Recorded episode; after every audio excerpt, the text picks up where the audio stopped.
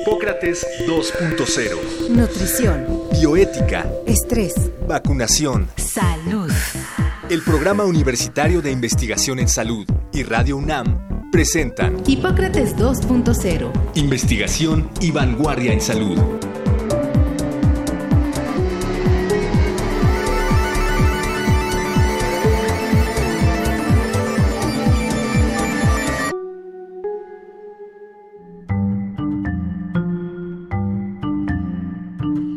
Hoy abordaremos la segunda parte de obesidad.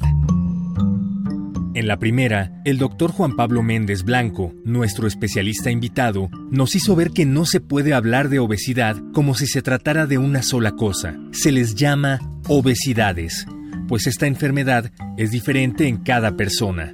Otra de las cosas que el doctor Méndez destacó es que la alimentación no está bien regulada por nuestro sistema nervioso.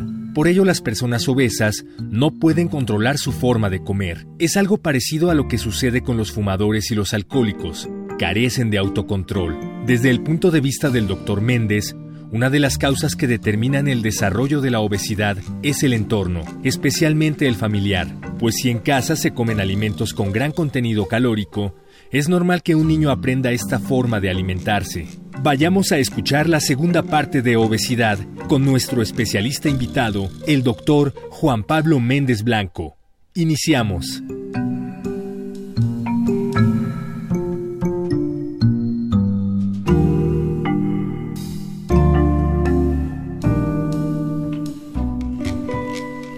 Bien, pues regresamos, estamos en Hipócrates 2.0, yo soy Omar López Vergara y estamos eh, platicando eh, aquí junto con Mauricio Rodríguez. ¿Qué tal, Omar? Eh, ¿Qué tal, Mauricio? Eh, con el doctor Juan Pablo Méndez Blanco, investigador de la UNAM, coordinador de la Unidad de Investigación en Obesidad de la Facultad de Medicina en el Instituto Nacional de Nutrición Salvador Subirán. Doctor, gracias por estar con nosotros de nuevo. Gracias a ustedes por haberme vuelto a invitar a este programa. Eh, doctor, eh, quedaron en el tintero varias preguntas pendientes en el programa pasado. Yo estoy, digamos, muy obsesionado con esta cuestión de la obesidad resistente y el asunto de las dietas. Y pues eh, se menciona y es, digamos, del dominio público que hay que bajar de peso y hay que tener un peso óptimo. Sin embargo, esto no es sencillo. ¿no? Implica pues un cambio de estilo, de una vuelta de 180 grados, un giro de 180 grados en el estilo de vida del paciente. Esto no es necesariamente fácil de lograr. Por otro lado, pues está este fenómeno donde uno a cierta edad puede hacer determinada dieta e insisto, conforme van pasando los años, resulta más complicado bajar de peso. Quizá por eso algunas personas, eh, yo incluido, pues decidimos pues ya aceptar el asunto de que uno tiene sobrepeso u obesidad. ¿Qué nos puede decir respecto a los tratamientos, a la efectividad de los tratamientos, a ciertos tratamientos que contemplen sí este aspecto conductual? ¿Cuál es, digamos, la solución al, al problema de obesidad? Bueno, la solución es muy compleja y dado que es muy compleja, ningún país en el mundo ha, ha podido, podido bajar la prevalencia okay. drásticamente, ni países muy desarrollados ni países poco desarrollados. Y es muy compleja porque volvería un poco a lo del programa anterior. No podemos hablar de obesidad, sino de obesidades. Sí. Entonces nosotros tenemos que el 3% eh, de la población tiene una obesidad grado 3, que es el mayor grado de obesidad. Obesidad mórbida, ¿no? Eh, sí, se le ha llamado también de esa forma. Y esta obesidad grado 3 es muy diferente su manejo y es muy diferente su causalidad a lo que sería la obesidad grado 1 o el sobrepeso y además dependiendo de las etapas de la vida. Salvo casos excepcionales que son síndromes genéticos asociados a obesidad o enfermedades monogénicas, o sea, que un solo gen hace que una persona tenga obesidad,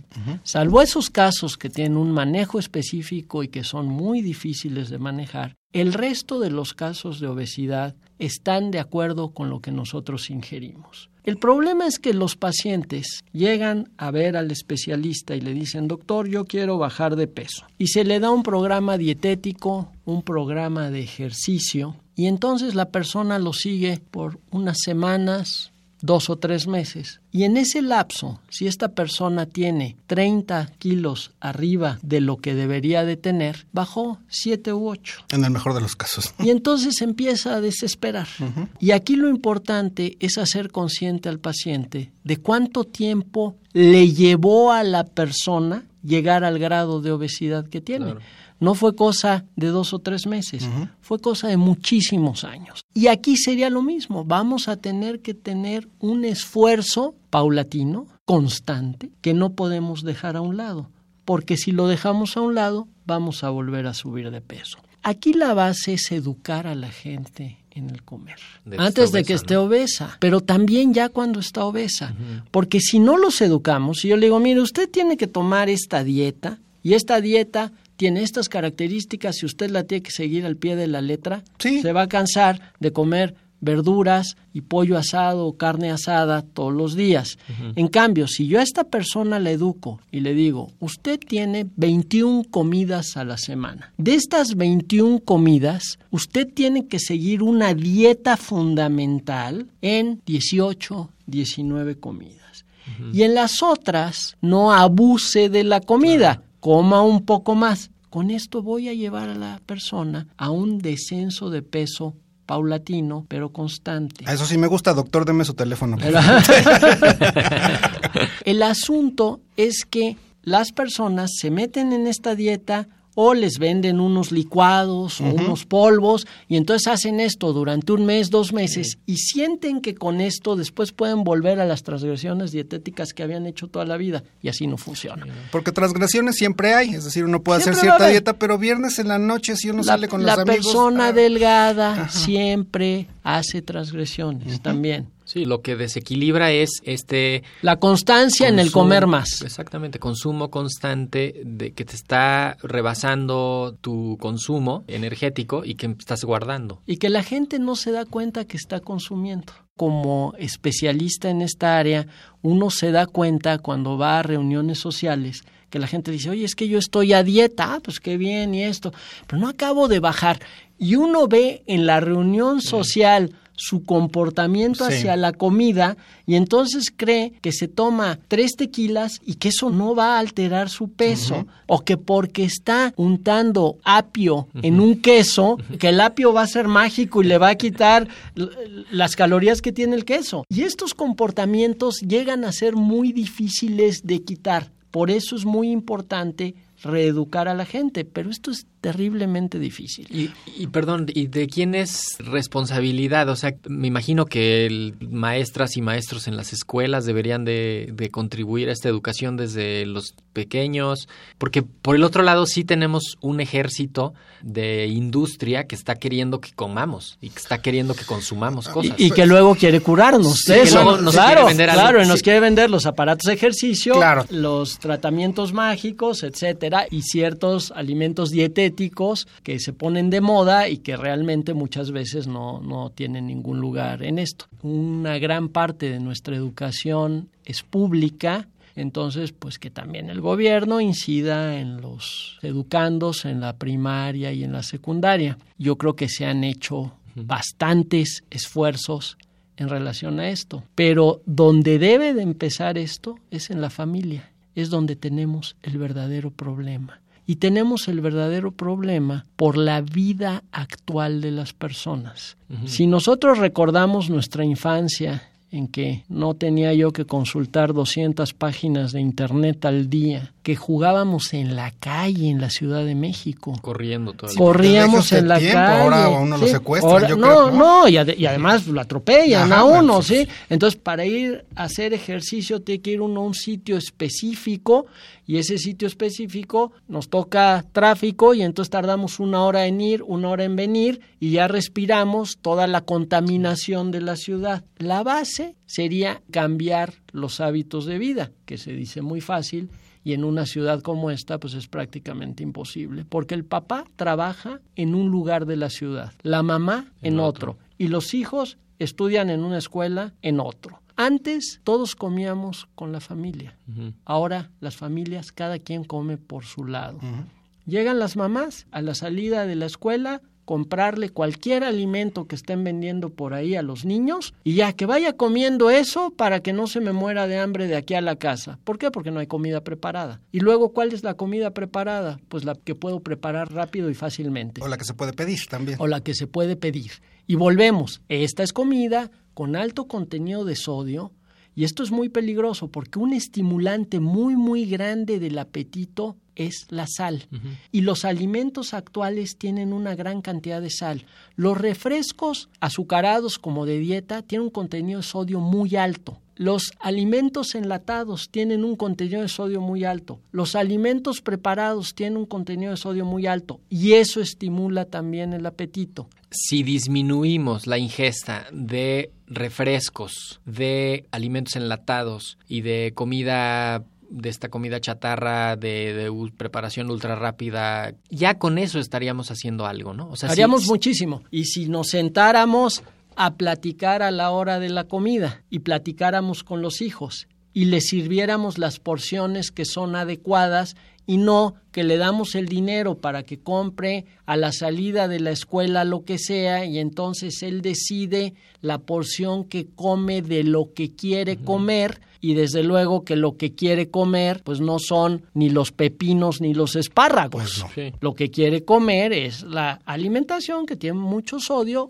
o que tiene mucha grasa. eso es eso es importante que la gente lo sepa, ¿no? O sea, las cosas con grasa digamos, se procesa de manera diferente desde las papilas gustativas en la boca. Entonces, lo que tiene grasa y sal te sabe rico y azúcar te sabe rico. Claro. Mm, simplemente por su composición química. Entonces, si tú siempre estás comiendo cosas que siempre quieres que todo siempre te sepa rico, lo más probable es que vas a estar comiendo grasa, azúcar y sal pues en cantidades innecesarias. Y antes no había estos restaurantes donde se ofrecen comida de 18 tiempos, donde pues básicamente uno no puede dejar de, de comer. ¿Qué pasa con otros métodos? ¿Qué pasa con métodos médicos, digamos, eh, medicamentos para suprimir el apetito, intervenciones quirúrgicas? Los medicamentos que han existido en el mercado han dado muchos problemas de efectos secundarios. La mayoría de ellos han tenido que ser retirados después de su introducción al mercado abierto.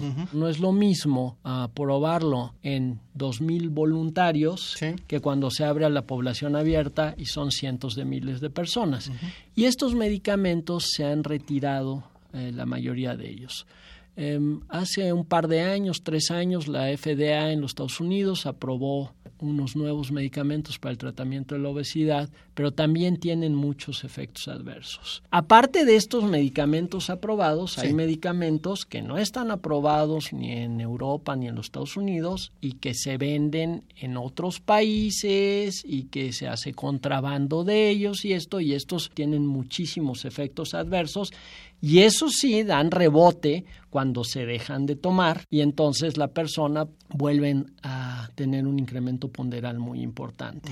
Desafortunadamente no tenemos un medicamento que haga que la gente baje de peso en buena proporción, porque además con estos medicamentos se baja más o menos en la misma proporción que con la dieta y que no tenga efectos adversos. La cirugía bariátrica, la cirugía para los obesos, esta es una cirugía que sí le funciona a la gente, que bajan rápidamente de peso, pero también tiene sus efectos adversos, tiene sus rebotes y tiene muchos problemas en el posquirúrgico inmediato y en el tardío. Entonces es algo que se utiliza para casos específicos. Además no podemos pretender que si nosotros el 30% de la población adulta en México es obesa, la vamos a operar a toda, porque, o sea, dedicando todos los hospitales en México nada más a eso, no nos daríamos. Sí, no, la, la pregunta va más por este tipo de casos que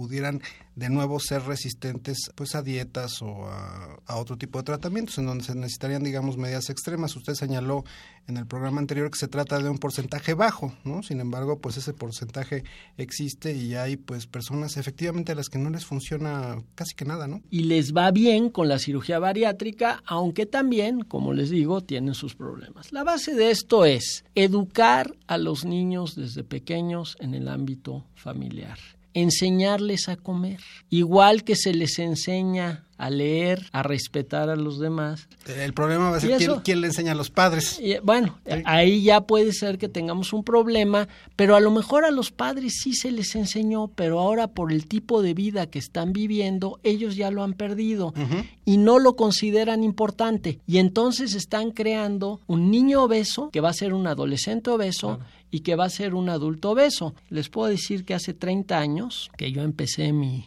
mi labor médica, nunca veíamos a un adolescente que tuviera diabetes mellitus tipo 2, o sea, la diabetes adquirida, no la diabetes por causas genéticas o por causas inmunológicas, sino la diabetes adquirida. Era imposible, es más, se hablaba de la diabetes juvenil, que era la genética, la inmunológica, y la diabetes del adulto, que era la adquirida. Ahora los consultorios están llenos de adolescentes con diabetes tipo 2. ¿Por qué? Porque llevan ya muchos años de obesidad. Entonces no es posible que los padres vean al niño obeso y no hagan nada. También es muy fácil echar la pelota a otro lado. Y entonces el padre dice, pues es que el gobierno no ha hecho campañas suficientes y es que en la escuela no le han enseñado. No, no, no, no, no. Nosotros vemos que tenemos un niño obeso y lo que tenemos que hacer es iniciar un manejo higiénico, dietético adecuado.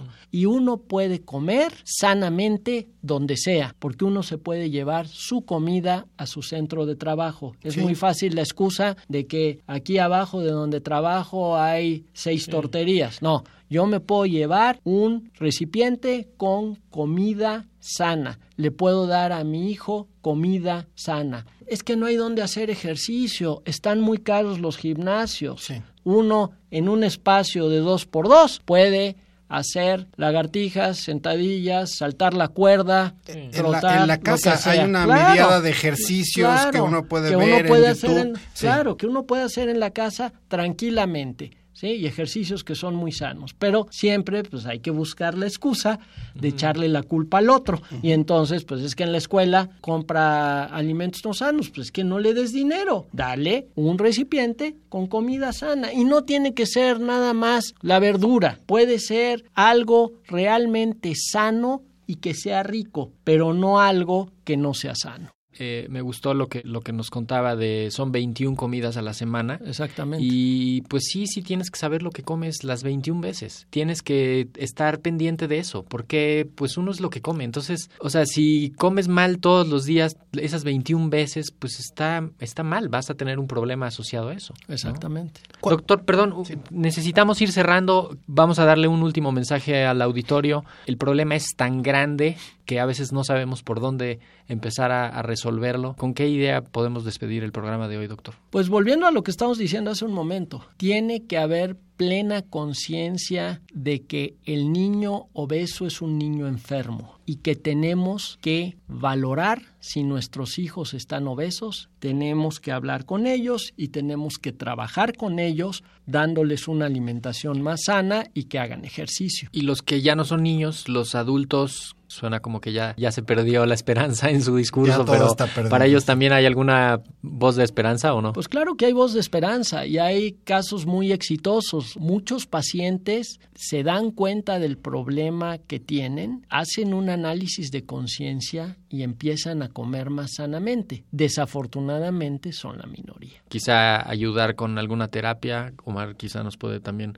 compartir la experiencia desde la parte psicológica y seguramente coadyuvar con pues con un tratamiento integral, no, no va a ser solo de médicos, solo de nutriólogos, tampoco solo de psiquiatras y psicólogos, sino pues entre todos abordar el problema y resolverlo. La psicoterapia ayuda mucho desde pues, las creencias irracionales desde el punto de vista de terapia cognitivo-conductual, que es la que yo hago, respecto a no puedo tolerar el hambre. Eh, pues se siente horrible tener hambre, pero en realidad no se siente horrible, es relativamente incómodo, pero no es nada que uno no pueda tolerar. Eh, un poco igual que el dolor crónico, ese tipo de cosas, ¿no? Pues sin duda creo que necesitaría un manejo integral. el único problema es que los manejos integrales son caros y complicados y no todo el mundo tiene acceso. Quizá por eso señalaba usted, doctor, que pues todos los países estos que tienen estos graves problemas de obesidad nada más no pueden con el problema, ¿no? No podemos con él. Volvemos, ¿no? A las obesidades aquella obesidad que ya hay una falta de control total para la alimentación, definitivamente no la puede manejar un solo prestador de servicios. no puede ser el nutriólogo solo o el psicólogo solo. Esto es ya un trastorno de la conducta alimentaria y sería prácticamente lo mismo que la anorexia, que la bulimia, eso no un prestador de servicios solo, eso tiene que ser un equipo multidisciplinario muy entrenado en esto. Afortunadamente estos son los menores casos. En los otros casos, el aspecto educativo es básico y el compromiso de todos, porque yo lo decía, es muy fácil depositar la pelota en el otro lado, pero aparte de la familia, obviamente la escuela tiene que contribuir y obviamente las políticas públicas tienen que ser bien dirigidas, eficaces y que lleven a buen puerto la salud de, de nuestros pacientes. Le agradeceríamos mucho quizás dentro de su programa, que es muy interesante, de las 21 comidas, si nos pudiera dar cinco recomendaciones básicas para todo el público. Lo, primero que tienen que hacer es hacer un análisis, un diagnóstico en la familia de cómo se está comiendo. Okay. Eso es lo primero. Si la mayoría de nuestras comidas tienen una alta densidad energética, tienen mucho sodio, están mal preparadas, debemos de corregir esto. Tenemos también que moderar la cantidad de lo que comemos. Nosotros no podemos comer platos rebosantes, porque además esa es otra, porciones. ese es otro problema. Las porciones actuales son mucho mayores que lo que eran las porciones hace algunos años. Tenemos que hacer ejercicio. Siempre se puede hacer ejercicio. Y como quinta, básicamente tenemos que tratar de volver a comer en familia, platicar mientras comemos y no nada más estar ahí con la comida uno solo, que lo único que está pensando uno es en la comida. Pero esto, pues como les decía, en estos dos programas se ha vuelto muy difícil con la vida contemporánea. Pues sí, no sé si platicar con la familia sea posible en esta época de teléfonos inteligentes y tal, ¿no? Y, no, digamos, no dejar de hablar de, de este tema, ¿no? Es un problema muy importante, por eso lo trajimos de nuevo aquí a la agenda de Hipócrates 2.0. No quedamos pues más que agradecidos con usted, doctor Méndez, por habernos acompañado estos dos programas. Seguramente lo vamos a invitar en otras ocasiones. Muchísimas gracias. No, gracias a ustedes. Fue un gusto platicar con ustedes y con todo el auditorio. Muchas gracias y yo lo veré la próxima semana. gracias, doctor. Muchas gracias por habernos escuchado. Nos pueden eh, sintonizar la próxima semana Omar, vamos a platicar sobre trastorno obsesivo compulsivo. Así es, eh, tendremos como invitado al doctor Humberto Nicolini, eh, uno de los grandes especialistas en México en TOC. Pues muchísimas gracias por su atención. Nos escuchamos los martes en el FM, los miércoles en el AM. Y los invitamos a que visiten la página del PUIS, que es eh, www.puis.unam.mx. Ahí van a encontrar eh, algunos cursos, diplomados, convocatorias, eh, seguramente les puede interesar, en particular a todos los médicos generales que estén interesados en, un programa de actualización. Tenemos ahí el diplomado de actualización en medicina general que está eh, próximo a cerrar sus inscripciones y a iniciar los primeros días de febrero. Entonces, búsquenos en las redes, seguramente tenemos algo para ustedes. Esto fue Hipócrates 2.0. Gracias por estar con nosotros. El Programa Universitario de Investigación en Salud y Radio UNAM agradecen tu escucha. Te esperamos la siguiente semana para platicar sobre lo último en materia de salud e investigación en Hipócrates 2.0. Investigación y vanguardia en salud. Se despiden de ti en la producción Patti Gamboa, Héctor Castañeda y Alejandra Gómez. Hipócrates 2.0. Radio UNAM. Experiencia sonora.